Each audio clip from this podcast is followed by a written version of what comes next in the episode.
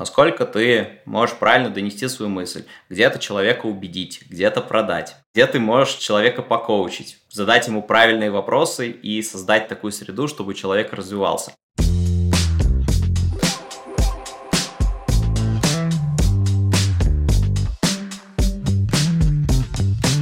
Всем привет! Это подкаст Geekbrains, выхожу с понедельника, и у нас сегодня 27 выпуск. Приветствуем нашего гостя Игоря Полянского. Игорь – программный директор тренажера по продуктовой аналитике в Geekbrains. У нас есть свой тренажер, ребята.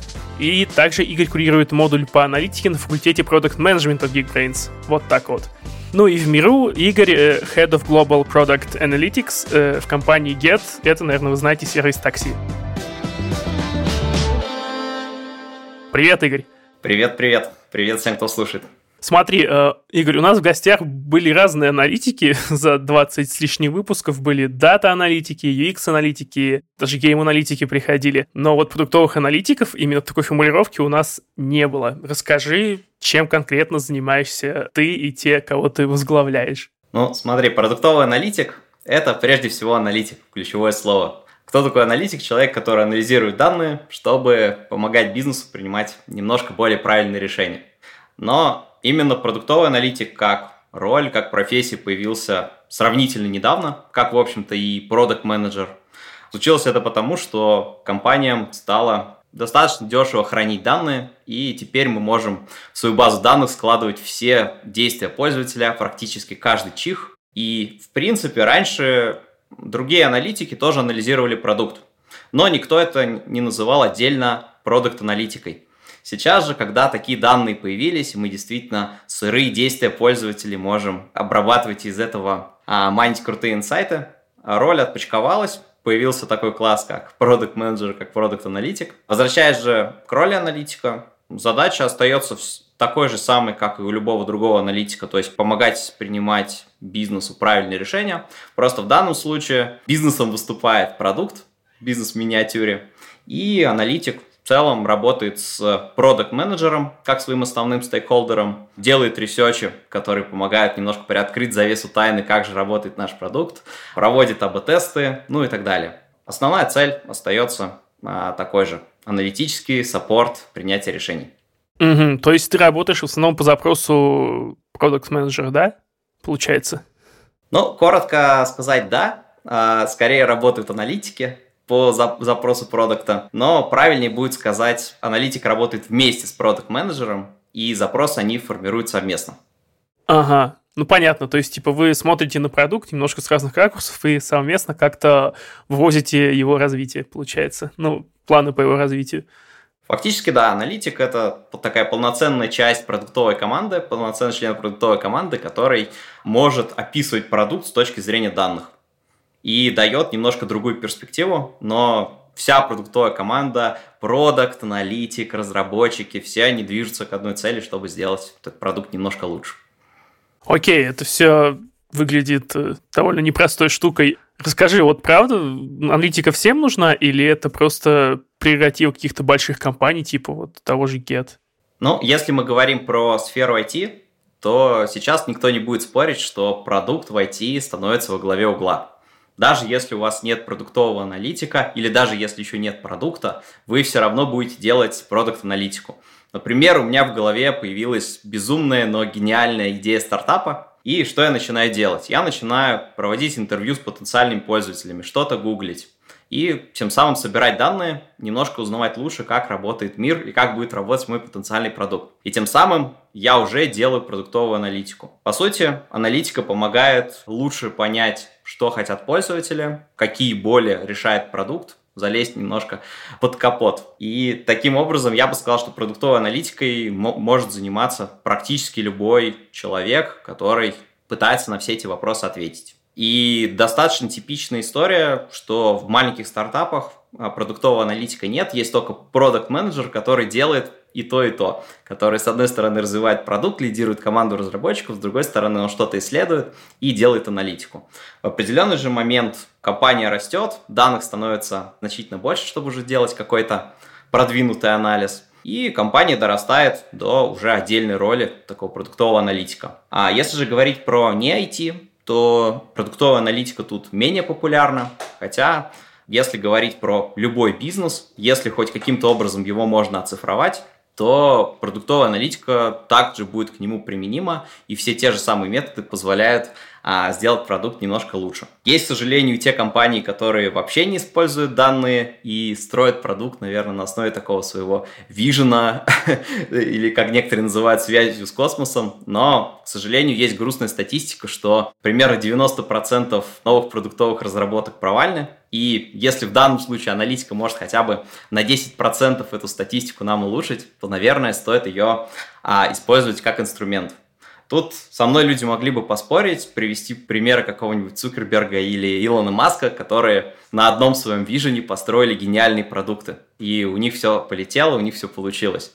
Но тут есть, мне кажется, две проблемы. Во-первых, люди очень часто упускают, что оба этих человека, ну и многие другие, кого тоже приводят в пример, они на самом деле очень активно пользуются аналитикой. Да, у них есть хорошее понимание рынка, и может быть какой-то вижен, но эти люди не пренебрегают еще и данными в качестве дополнительного источника. Ну а в прессе, когда выстраивают бренд этих людей, конечно же, выгоднее их подать как визионеров и гениев, которые все знали без каких-то дополнительных исследований, хотя очень часто они все такими пользуются. С другой стороны, тут мы наблюдаем такую типичную ошибку выжившего. Сколько было таких же Илонов, Масков и Цукербергов, которые в тот же самый момент провалились. И в итоге э, идея была гениальная, вижен был гениален, а продукт не выстрелил и стартап закрылся. Соответственно, те же, кто аналитику применял, наверное, априори имели гораздо большие шансы а, в итоге выстрелить, просто потому что ты имеешь дополнительный источник данных. Если ты имеешь аналитика, ты имеешь дополнительную умную голову рядом с собой, которая призвана все-таки помочь допустить меньше ошибок. Окей, вот я только что вспоминал про ошибку выжившего тоже, ты заговорил. Когда заговорил ты, я подумал, что да, это довольно популярная вещь, в принципе, в сфере продуктовой, мне кажется, и люди постоянно бьются об эту стену. Да, мне кажется, есть какой-то набор из ошибок и ментальных искажений, об которой больше всего было копий сломано, да, не только в продукте, да и в принципе в бизнесе. Ну, так работает человеческий мозг. От этого никуда не уйти. Тут как раз аналитика – это такой трезвый критик, который говорит, у меня есть данные, и по этим данным я тебе могу а, сказать вот это. Все остальное мы можем пытаться что-то предсказать, но это не всегда будет точно. Поэтому, да, всегда есть компонент интуиции, компонент какого-то вижена при принятии решений, но если ты добавляешь еще компонент данных и аналитики, решение просто становится гораздо качественнее. Ну да, с другой стороны, есть термин «прыжок веры». Совершенно точно. Ну, никто же не исключает, что даже самая безумная идея может в итоге выстрелить. Ну, конечно, но статистика не на стороне, мне кажется, этих ребят. Определенно. Да. Ладно, давай вернемся к тебе. Как ты вообще пришел в отрасль? Ты был аналитиком сначала каким-то или занимался продуктом? Или прямо все сразу делал? Я пошел по самому, как мне кажется, понятному пути и очевидному это просто из одной аналитики перейти а, в другую аналитику. Так как, в принципе, если сравнивать разные виды аналитиков, то сущность работы одна и та же. Конечно же, есть специфика продукт-аналитика и продуктовой роли, но основные скиллы в виде работы с данными, трезвого мышления и так далее, они остаются теми же самыми. И я, кроме продуктовой аналитики, как мне кажется, перепробовал до этого все остальное. Я работал и в клиентской аналитике, и в операционной аналитике, Data Science. Поэтому для меня переход был не особо сложным, так как характер аналитической работы не особо отличается. С другой стороны, я переходил уже с позиции тим лида из другой аналитики в позицию тим лида продуктовой аналитики, поэтому для меня был переход еще проще, просто потому что начиная с тим лида основной задачей аналитика становится все-таки people management. А people management, он везде практически одинаковый. Конечно, есть специфика работы, есть специфика задач, которые делают эти люди, но в остальном это, по сути, одно и то же.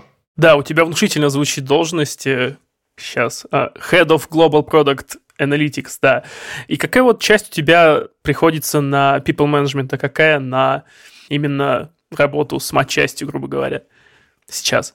Я бы сказал, что на people management моей прямой команды приходится где-то половина моего времени, а работа с матчастью, как таковой, то, что делает аналитик, у меня фактически нету. Я скорее уделяю оставшуюся часть времени, чтобы, с одной стороны, менеджить стейкхолдеров, выстраивать с ними отношения, как мои, так и аналитик слэш стейкхолдер, и имплементировать разные процессы, методологии, как внутри аналитики, так и продукта.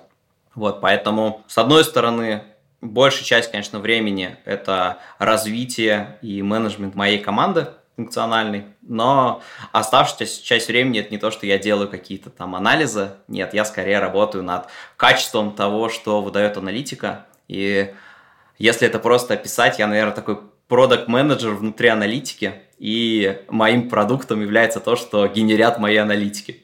И я этот продукт потихонечку развиваю. Давай пока не отойдем. Мы говорили раньше с гостями о скиллах хардовых аналитика традиционных. Там был, по-моему, SQL, а, Python, Excel, такие вот вещи, которые объединяют аналитиков на разных позициях. Но ты у нас head of analyst, так что расскажи именно о софт-скиллах, которые позволяют вот выйти на темлицкие позиции. Какие у тебя самые важные сейчас скиллы? Ну, софт-скиллы, они, в принципе, остаются одинаковыми для вообще любой роли. Тут э, взять бизнесовую роль, взять роль аналитика. Первое, как мне кажется, самое важное – это работа с людьми. Насколько ты можешь правильно донести свою мысль, где-то человека убедить, где-то продать, где ты можешь человека покоучить, задать ему правильные вопросы и создать такую среду, чтобы человек развивался. Это конкретно, что важно тим лидам. Если говорить про то, что важно аналитикам, то в принципе эти скиллы очень сильно, опять же, пересекаются с любыми другими ролями, которые ты можешь встретить на рынке. Конечная цель аналитика – это помочь принять решение. Соответственно, какой бы он сложный и классный не сделал анализ, его конечная цель – это этот анализ упаковать и красиво подать людям из бизнеса, чтобы они могли быстренько э, включиться, что там произошло, и принять решение. Соответственно, здесь на первый план выходят такие презентационные скиллы по оформлению того, что ты наделал, ну и задаванию правильных вопросов. И задавание правильных вопросов важно не только, когда ты людям подаешь результаты, но и когда к тебе, допустим, приходит с каким-то конкретным запросом. Так как не всегда человек из бизнеса может в правильном виде объяснить, чего же он на самом деле хочет. И вот тут такой уникальный скилл залезть человеку в голову, посмотреть на мир его глазами и задать ему правильные вопросы, это то, что допустим, я всегда требую, чтобы аналитики этим обладали. Просто потому, что мы как продуктовые аналитики работаем с продуктом, а продукт, он также делается для клиентов. Если человек изначально может посмотреть на продукт только своими глазами, то, скорее всего, он не сможет с незамутненной головой подойти к анализу, и те самые инсайты, которые будут рождаться, они будут очень сильно смещены в сторону его восприятия. Поэтому эти же скиллы совершенно точно нужны и когда вы будете переходить на Team Lead, но будучи аналитиком, я бы тоже их рекомендовал все развивать. Но тебе, наверное, надо больше еще разбираться в продукте, чем обычному аналитику, да? Именно в бизнесе в самом. Да знаешь, я бы не сказал. Как раз если мы берем глубину, конкретный продукт Get, такси, которое запущено в трех ну, уже в четырех странах. И этот продукт состоит из множества частей. И у нас внутри есть больше 10 продуктовых команд, которые делают конкретную часть продукта. И, естественно, у них есть большой свой бэклог, у них есть свои планы, они хорошо понимают рынок по сравнению с конкурентами и так далее. А если я буду знать все эти части продукта также глубоко, ну, это единственное, чем мне придется заниматься все, все свое рабочее время. Поэтому я бы сказал, что относительно аналитиков мне а, нужно, с одной стороны, обладать лучшим умением быстро погрузиться в задачу, чтобы быстро погрузиться, понять и дать какие-то рекомендации. С другой стороны, я немножко лучше должен понимать на уровне стратегии, как работает продукт, просто потому что все вещи, которые я пытаюсь внедрить как внутри команды аналитики, так и в продукт в целом, они обычно касаются всех продуктовых команд. Примеру, я внедряю фреймворк для приоритизации гипотез, и им будут пользоваться все аналитики и все продукты. Естественно, я должен на уровне рабочих процессов очень хорошо понимать, как работает продукт. Аналитики скорее на уровень ниже должны даже лучше понимать, как работает продукт, чем я, потому что они работают уже с конкретным контентом, им, к примеру, нужно проанализировать новую фичу по конкретной части продукта, и им для этого нужно очень хорошо понимать, где лежат данные, как этот продукт работает, какие там есть тонкости – а для меня эта информация будет гораздо менее полезна в моей повседневной работе. Ну, опять же, к сожалению, я не могу похвастаться, что у меня абсолютная память, и, скорее всего, А если я буду знать все о продукте, это начнет вытеснять какие-нибудь значительно более важные вещи. А у тебя нет э, опасения, что занимаясь в основном людьми, ты потеряешь какие-то навыки именно аналитические, именно такие хардскиллы? Не уследишь за чем-то и останешься, возможно, позади? На самом деле нет. Я думаю так, что если процессы внутри команды выстроены правильно, то Lead действительно практически или совсем, как я, не пишет код, в отличие от аналитиков. Но я не считаю, что это плохо, а, просто потому что, как уже сказал, можно сосредоточиться на других более важных вещах, которые дадут в итоге гораздо больше эффект. Например, я могу потратить 3 часа и руками сделать какой-то research, и, возможно, это станет каким-то улучшением для продукта а возможно и не станет. Как уже говорил, 90% разработок провальны. А с другой стороны, я могу потратить те же 3 часа на то, чтобы придумать новую методологию, которую потом я внедрю по всей команде, и у меня по всей команде вырастет качество того, что люди делают. И в конечном счете для продукта и для компании это даст кратно больше эффект, чем вот этот вот единичный research. Поэтому, несмотря на то, что я сейчас не пишу код, я считаю, что я делаю гораздо более важные вещи. С другой стороны, несмотря на то, что я это не делаю, я когда-то прошел такой же самый путь от аналитика до тимлида и прекрасно понимаю, как все эти вещи делаются, и если мне дать конкретно аналитическую задачу, я смогу ее решить. Возможно, будет не так быстро, как в былые времена, но с качеством будет также все в порядке. Вот. Ну и имея этот бэкграунд, я, опять же, регулярно помогаю аналитикам. Аналитик может прибежать ко мне, попросить оптимизировать какой-то код, помочь. И так или иначе, ты этого касаешься в работе, и это позволяет немножко держать мышцу в тонусе, такую хардскилловую. Здорово. А расскажи вообще, как проходит твой день на работе типичный? Я живу полностью по календарю. И если у меня чего-то нет в календаре, то, скорее всего, это не случится. Встречи-встречи постоянно какие-то? Да, у меня 6, наверное, 7 часов в день занимают встречи. Это работа Оу. непосредственно с командой, это внедрение каких-то новых методик, которые тоже нужно обсудить с командой, которые нужно обсудить с продуктом. Ну и несколько, наверное, часов, это тоже такая более офлайновая работа, где я сижу, что-нибудь думаю, как решить проблему, сам себе рефлексирую. Но, конечно же, основная часть работы – это обсуждение каких-то вещей с какими-то другими людьми. Ну да, если у тебя занимает в день 6-7 часов встречи, то остальное время действительно надо, наверное, как-то их переваривать, писать какие-то заметки себе, чтобы ничего не забыть, и логически выстраивать то, что у тебя будет завтра, например. Это точно. Ну вот такое количество встреч, потому что ты одновременно встречаешься и со своей командой, и потом встречаешься со стейкхолдерами, и, в принципе, ты такой центр притяжения для очень многих людей, получается. Да, можно и так сказать, центр притяжения. По факту, я пытаюсь сделать счастливыми сразу две стороны вопроса. С одной стороны, я хочу, чтобы моя команда была хэппи, чтобы они развивались, и им было комфортно с тем, что они делают. С другой стороны, если ты спросишь аналитика, какие задачи у тебя самые интересные, он скажет, ну, конечно же, какие-нибудь большие ресерчи, но любая аналитическая работа всегда будет содержать в себе эдхоки, задачи более рутинные, и это как раз те запросы, которые идут с другой стороны, со стороны стейкхолдеров.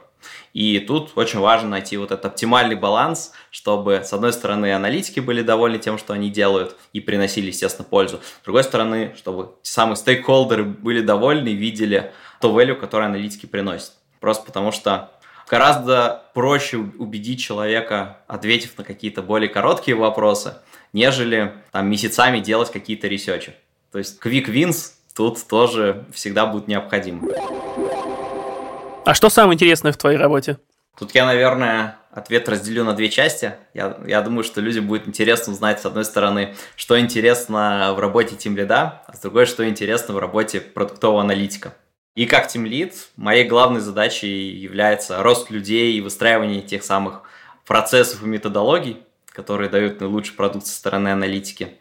Ну и тут самый простой ответ, что с людьми всегда работать очень интересно. Если вам в целом нравится общение, и Team Lead для продукт-аналитика – это такой коуч, цель которого создать правильную среду, чтобы человек мог максимально раскрыться. Поэтому тут самой большой наградой являются результаты тех самых людей, которые выросли, которые начали делать гораздо более крутые вещи. и за счет этого и результаты в компании тоже растут.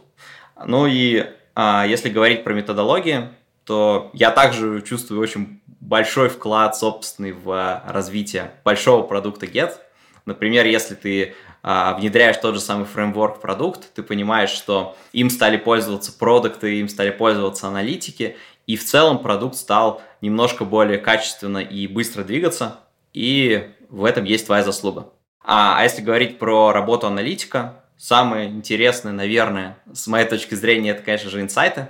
А, если мы говорим о продукте как о таком черном ящике, а, где ты никогда до конца не понимаешь, как там все устроено, что хотят пользователи, какую проблему мы на самом деле решаем, как эти пользователи воспринимают наш интерфейс и так далее. Поэтому, когда ты а, можешь чуть-чуть приоткрыть завесу этой тайны и узнать немножко больше о непосредственно нашем продукте пользователя, это всегда супер интересно и большой кайф.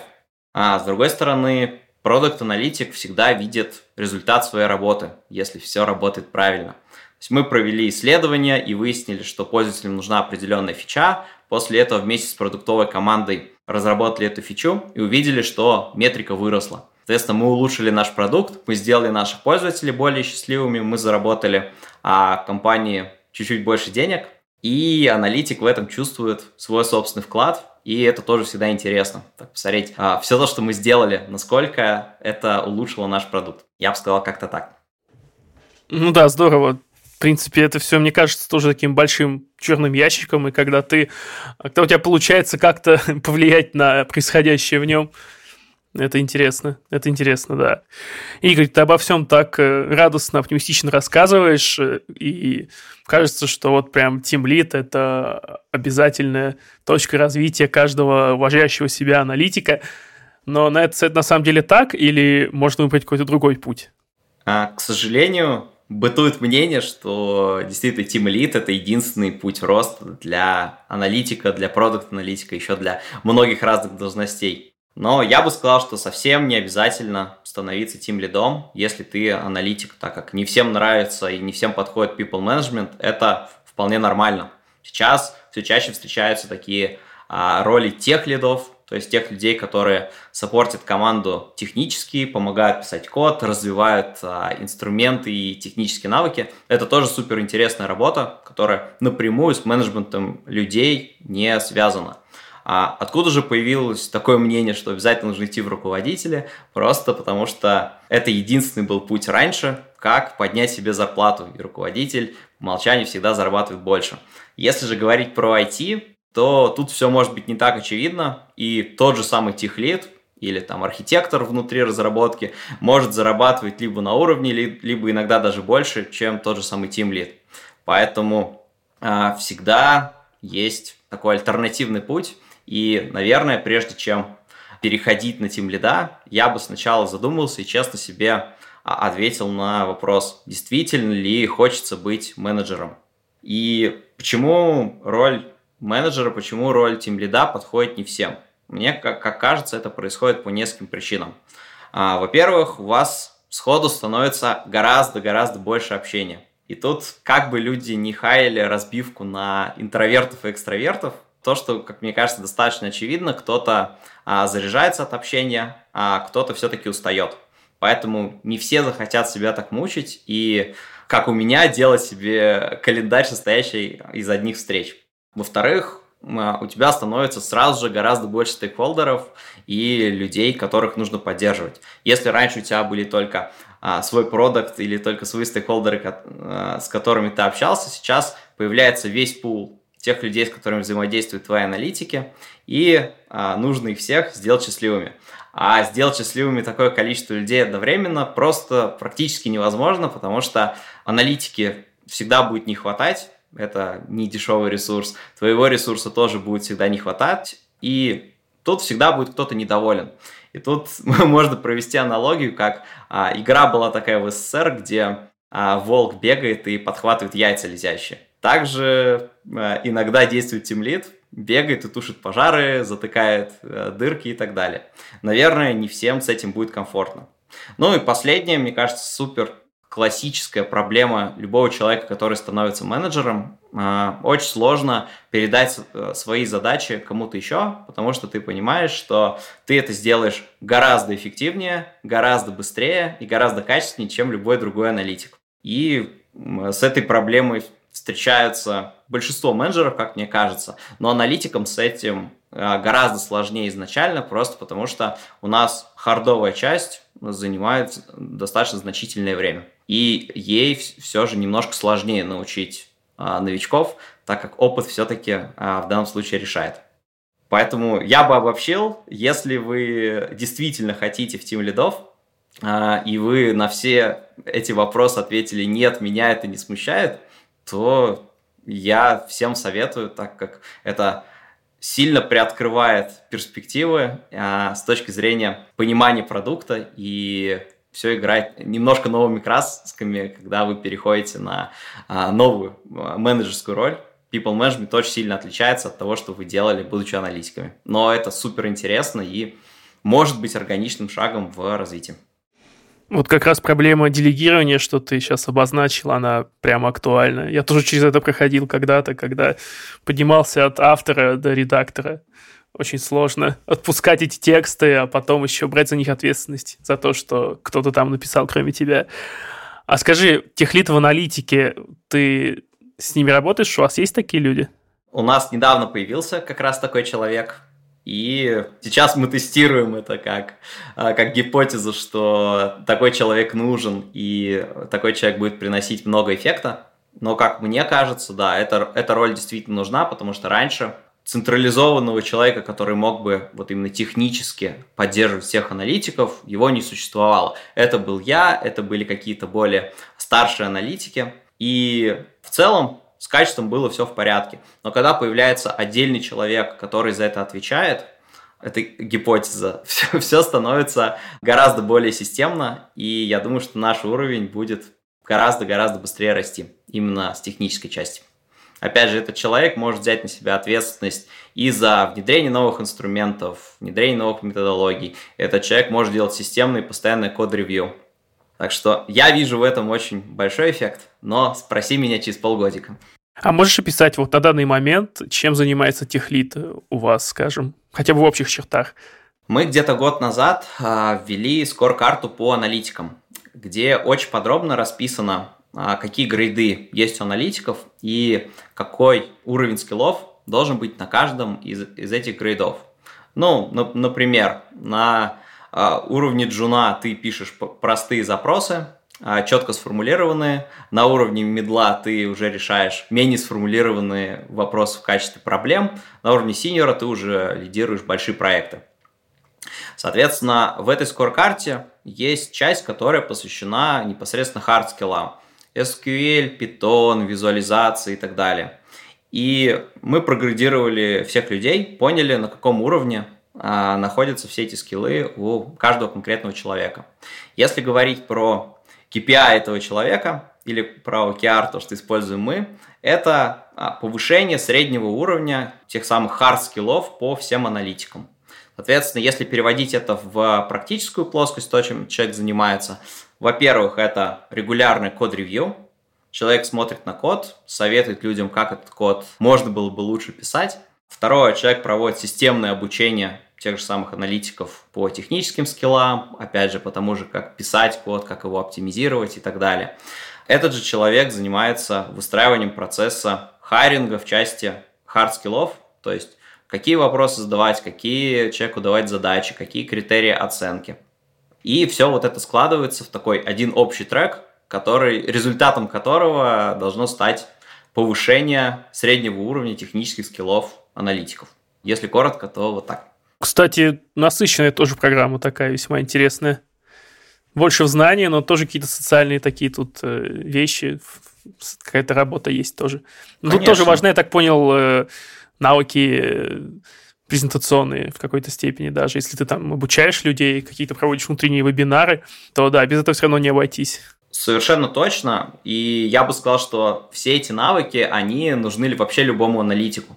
То есть у нас внутри аналитики нету таких супер технических ролей, которые сидят в своей коморке и пишут код. А любой аналитик, в моем понимании, это человек, который работает очень плотно с бизнесом, который для бизнеса является там, полноценным бизнес-партнером. Поэтому техлид здесь не исключение. Конечно же, он постоянно работает с людьми, он им что-то продает, какие-то новые методологии, он их э, устраивает им тренинги и так далее. Поэтому для него софт-скиллы также важны.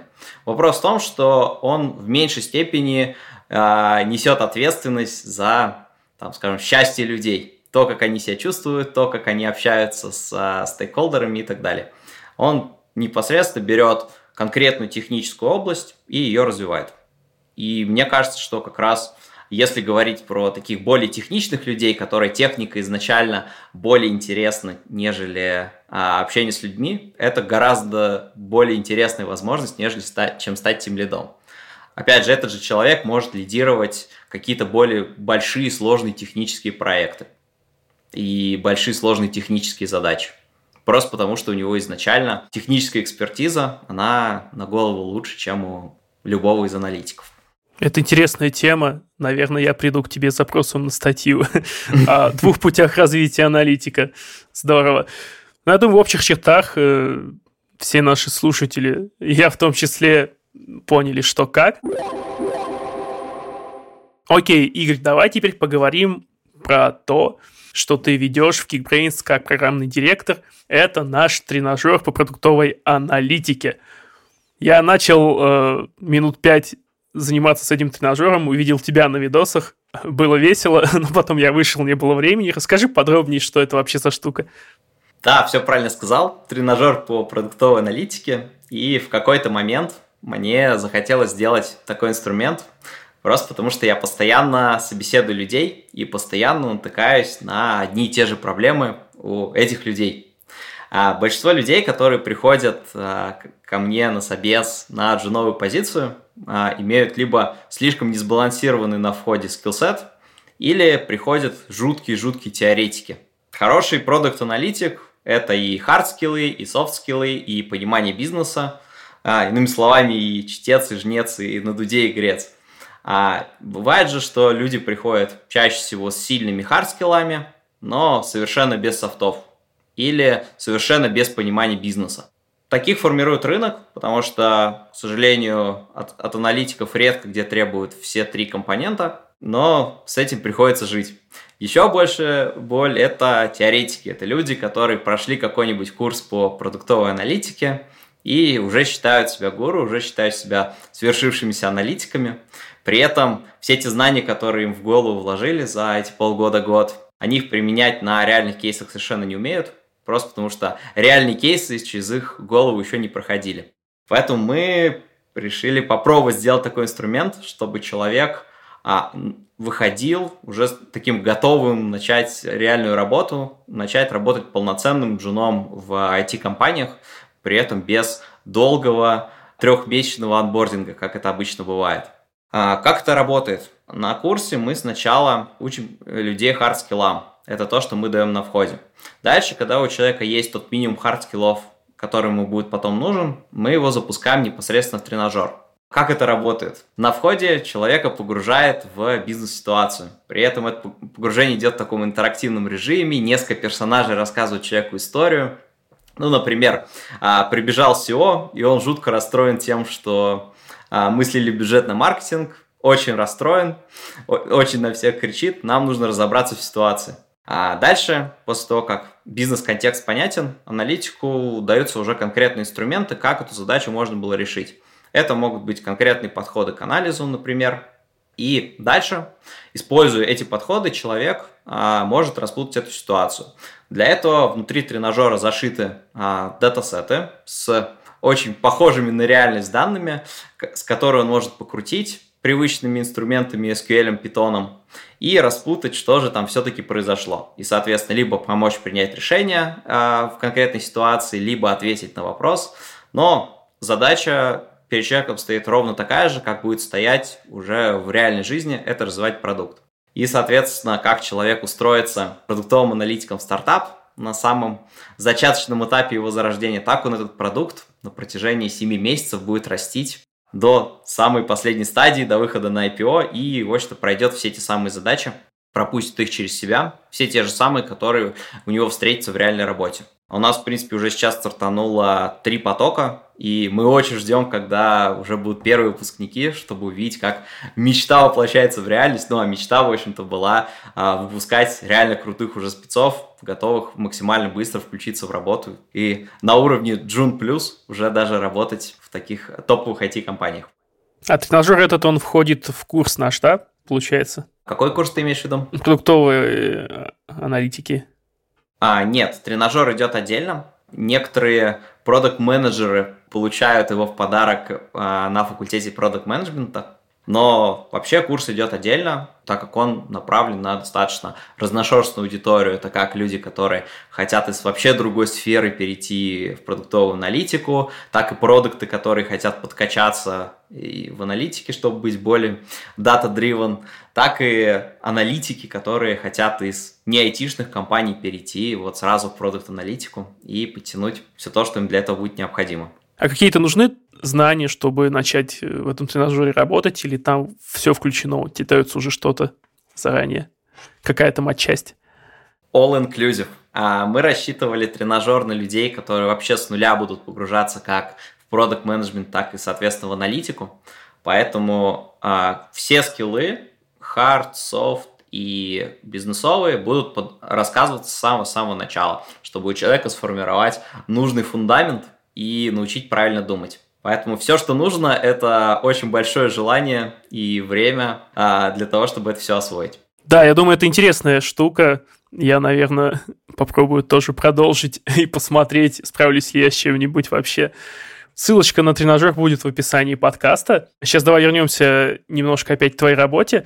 Ты говорил, что часто продукт-менеджер является руководителем для аналитика, и я думаю, нас слушают также продукт-менеджеры. Скажи что-нибудь для них, как им находить общий язык с аналитиками, если есть такая проблема. Это на самом деле очень хороший вопрос, и я очень рад, что мне все чаще его задают как раз продукты, потому что я вижу в этом очень-очень большой value для непосредственно этих людей, так и для их продуктов. Ну, наверное, первое и самое главное, что стоит усвоить, что не нужно думать об аналитике как о калькуляторе, который просто считает для тебя метрики. А необходимо начать воспринимать аналитика как твоего бизнес-партнера, который помогает тебе решать проблемы, который помогает тебе принимать более правильные, более качественные решения и делает твою работу немножко лучше.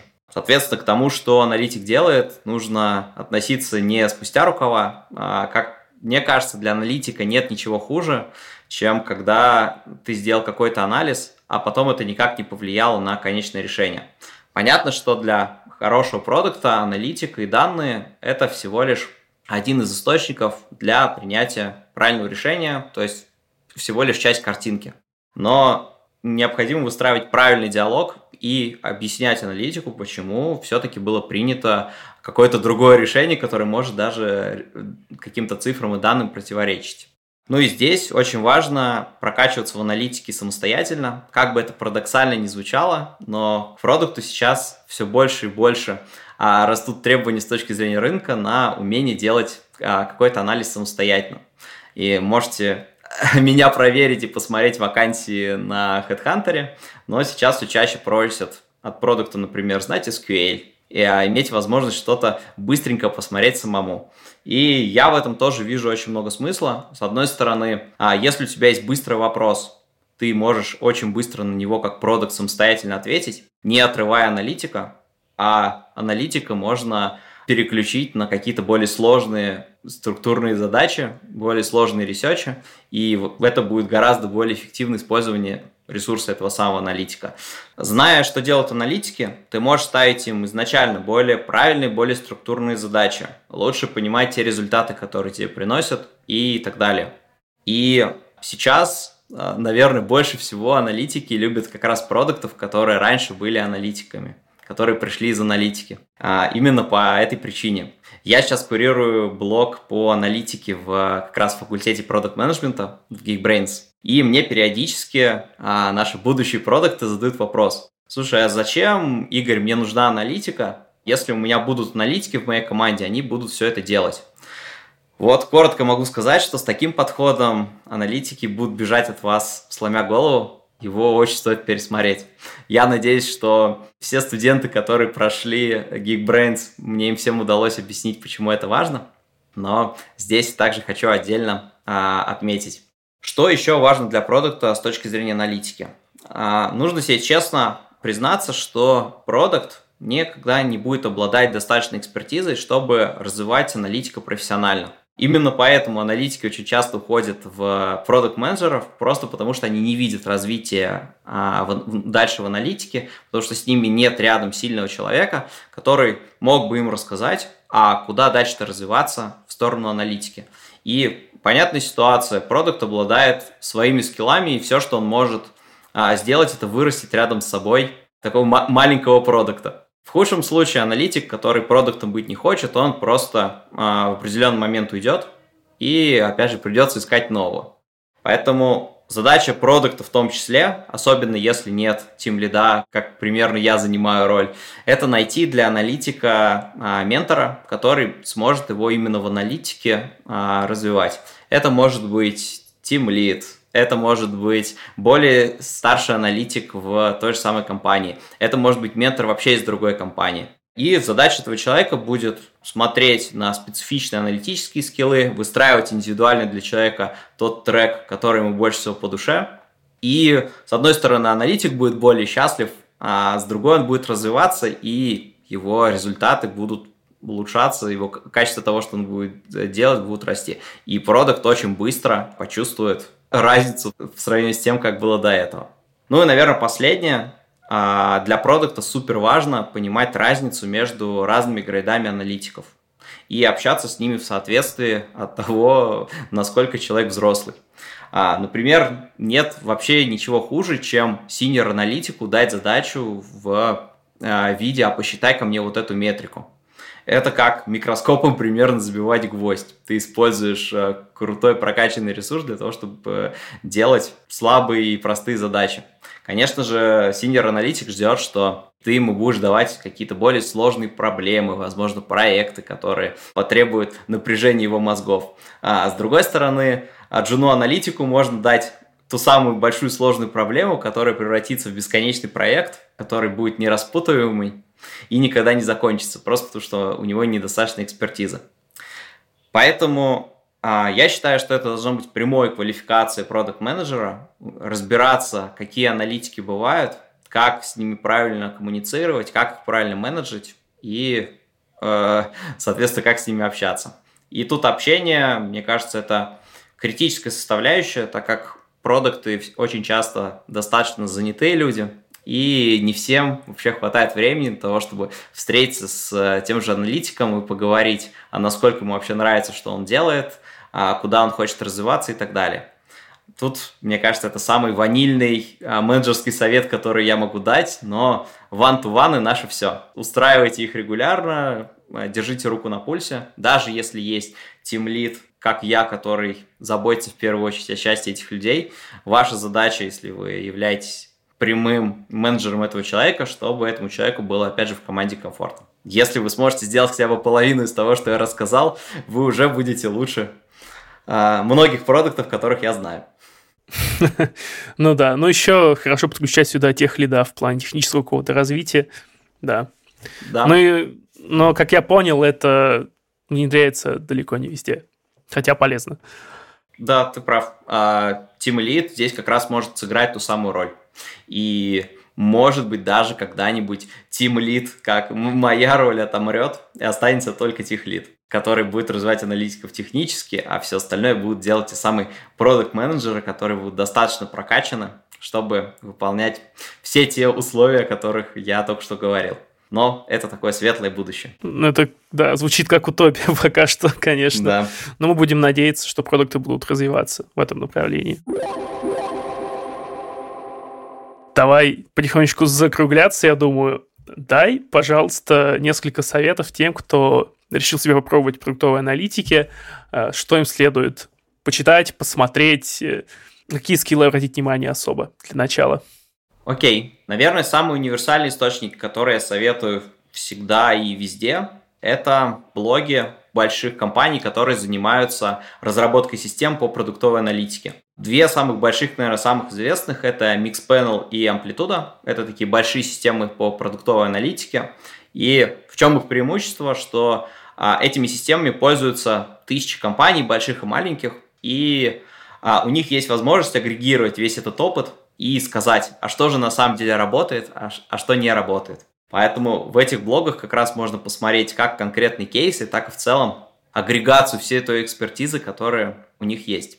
Второе, для прокачки бизнес-сенса и такого понимания, как работает продукт, как работает рынок, я рекомендую регулярно читать VC или TechCrunch, если вы знаете английский. Это дает вам достаточно большое количество кейсов, вы понимаете те же самые бизнес-ситуации, как компания ее воспринимала, а, какое решение было в итоге принято и к чему оно привело. Это офигенная прокачка вашего бизнес-сенса. Ну и последний источник, самый универсальный, самый могучий, это, конечно же, Google. Я очень советую вам познакомиться с максимальным количеством людей, которые уже сейчас работают в продукт-аналитике, а может быть с теми же тим лидами, и поспрашивать их, а что же нужно, какие скиллы будут нужны для того, чтобы стать продукт-аналитиком. И эти скиллы чаще всего очень просто гуглятся, по каким-то есть отдельные курсы, по каким-то есть э, источники в открытом доступе, которые вам позволяют их очень классно прокачать. Поэтому Google наш все, и не брезгуйте им пользоваться. А у нас есть вебинары на эту тему в Geekbrains? Да, я проводил несколько вебинаров, которые непосредственно были посвящены профессии продуктового аналитика, где я рассказывал про те наборы скиллов, которыми нужно обладать, чтобы быть успешным. И с этого же начинается а, наш тренажер, где я людям очень подробно рассказываю, какие скиллы будут нужны. Каждый человек себя оценивает по этим скиллам и непосредственно ставит себе индивидуальную цель на обучение. Говорит, так, вот тут у меня больше всего проседает, на это я буду обращать внимание. Может быть, буду там больше читать дополнительной литературы, которые мне дают. На тренажер ссылку я прикреплю. Вебинары можно найти через тот же Google, я думаю. По запросу продуктовая аналитика и Geekbrains. Ну и ссылки на блоги компаний тоже будут в описании. Спасибо, Игорь, что заглянул. Это было чертовски интересно и увлекательно. Да, много практических каких-то знаний э, и советов, я думаю, мы все получили. Спасибо большое, что позвал. Надеюсь, было интересно. Я сам кайфанул. Это был подкаст «Выхожу с понедельника», выпуск 27. Слушайте нас везде, где вам удобно, голосуйте там, где это возможно, оставляйте комментарии, посылайте ваши вопросы и темы на почту подкаста, он тоже будет в описании. И увидимся в новых выпусках. Пока-пока. Пока. -пока. Пока.